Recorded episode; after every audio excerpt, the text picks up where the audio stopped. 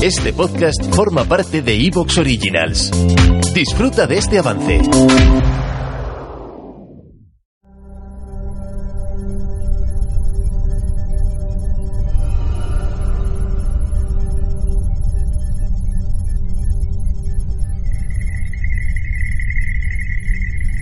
Este archivo es propiedad de Industrias Wayland Yotani. Su copia o distribución está terminantemente prohibida y será penada por el Tribunal Interno de la Corporación.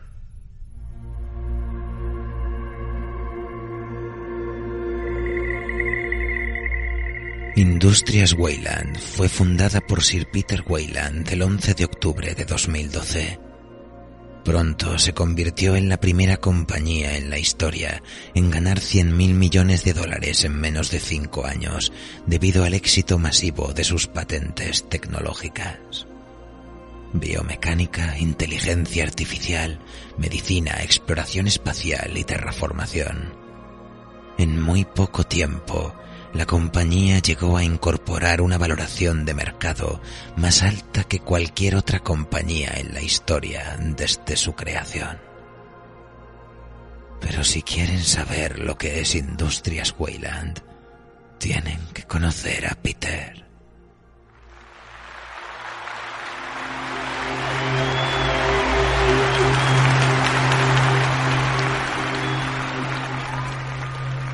T. Lawrence, conocido como Lawrence de Arabia, pero inglés de la cabeza a los pies.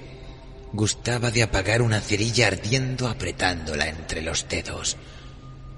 Cuando su colega William Potter le pidió que le revelara ese truco, cómo era capaz de apagar la llama de una forma tan eficaz sin quemarse los dedos, Lawrence simplemente sonrió diciendo, el truco, Potter, está en que no te importe que te duela.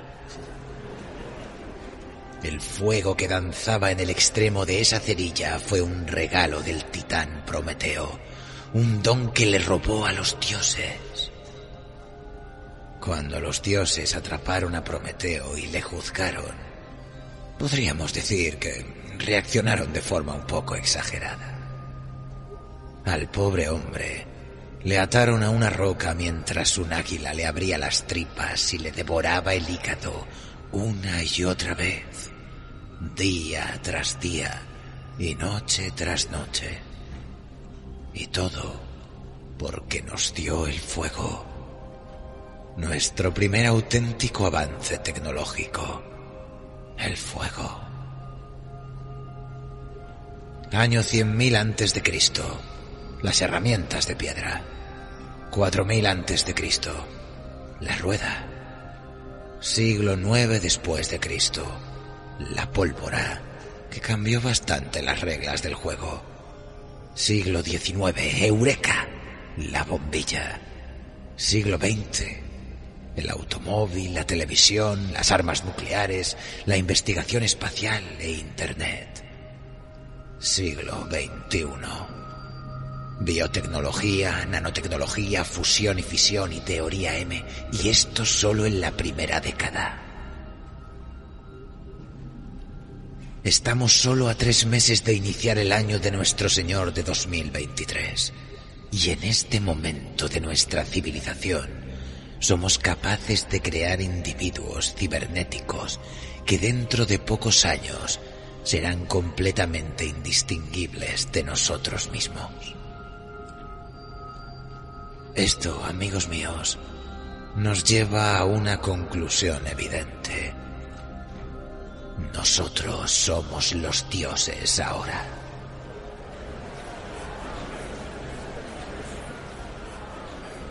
Aquellos que ya me conocen tendrán claro que mi ambición no tiene límites.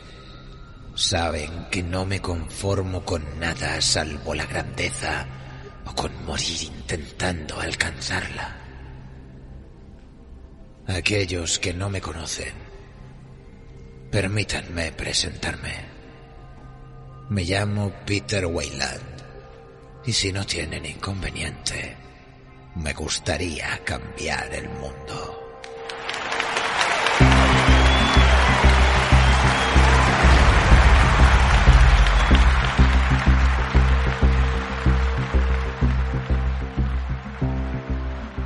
Sir Peter Wayland nació en Mumbai, India, el 1 de octubre de 1990. Su madre era profesora de mitología comparada, educada en Oxford, y su padre, un ingeniero autodidacta. Desde muy temprana edad, Peter empezó a interesarse por la ciencia y sus aplicaciones en ingeniería y biomecánica, hasta el punto de que a la edad de 14 años logró una patente para una tráquea reconstruida con células madre a través de ingeniería sintética, convirtiéndose en su duodécima patente registrada. El 11 de octubre de 2012, con 22 años, Peter fundó Industrias Wayland. En 2015, hizo su primer billón gracias a la instalación de paneles solares que se alinean en el plano orbital de la Tierra con inclinación axial, imitando un perpetuo solsticio de verano. El valor de esta energía renovable era incalculable, y se trataba de la primera misión espacial industrializada con éxito de Industrias Wayland. En pocos meses, recibió millones en fondos de las grandes firmas del capital riesgo. El 2 de febrero de 2016 culminó de forma efectiva con el calentamiento global gracias al generador de atmósferas sintéticas localizadas sobre los casquetes polares. Tres meses después, cumplidos los 26 años, Weyland se convirtió en una de las personas más influyentes del planeta. El 4 de febrero de 2023, se le otorga el Premio Nobel de Medicina por el descubrimiento de la cura contra el cáncer. Su acumulación de capital le permite privatizar varios proyectos de la NASA. El 19 de diciembre de 2017, con un aumento sustancioso de la financiación, el orbitador de las lunas de hielo de Júpiter, Proyecto JIMO por sus siglas en inglés, se convirtió en una realidad y no tardó en demostrarse la existencia de vida unicelular en el océano de Europa.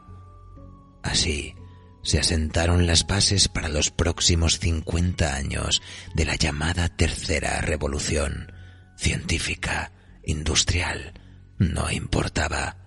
Wayland no solo estaba cambiando el mundo, estaba cambiando el universo.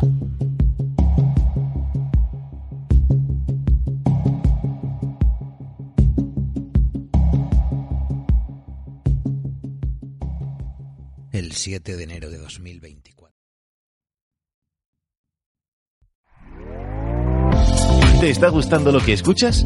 Este podcast forma parte de Evox Originals y puedes escucharlo completo y gratis desde la aplicación de Evox. Instálala desde tu store y suscríbete a él para no perderte ningún episodio.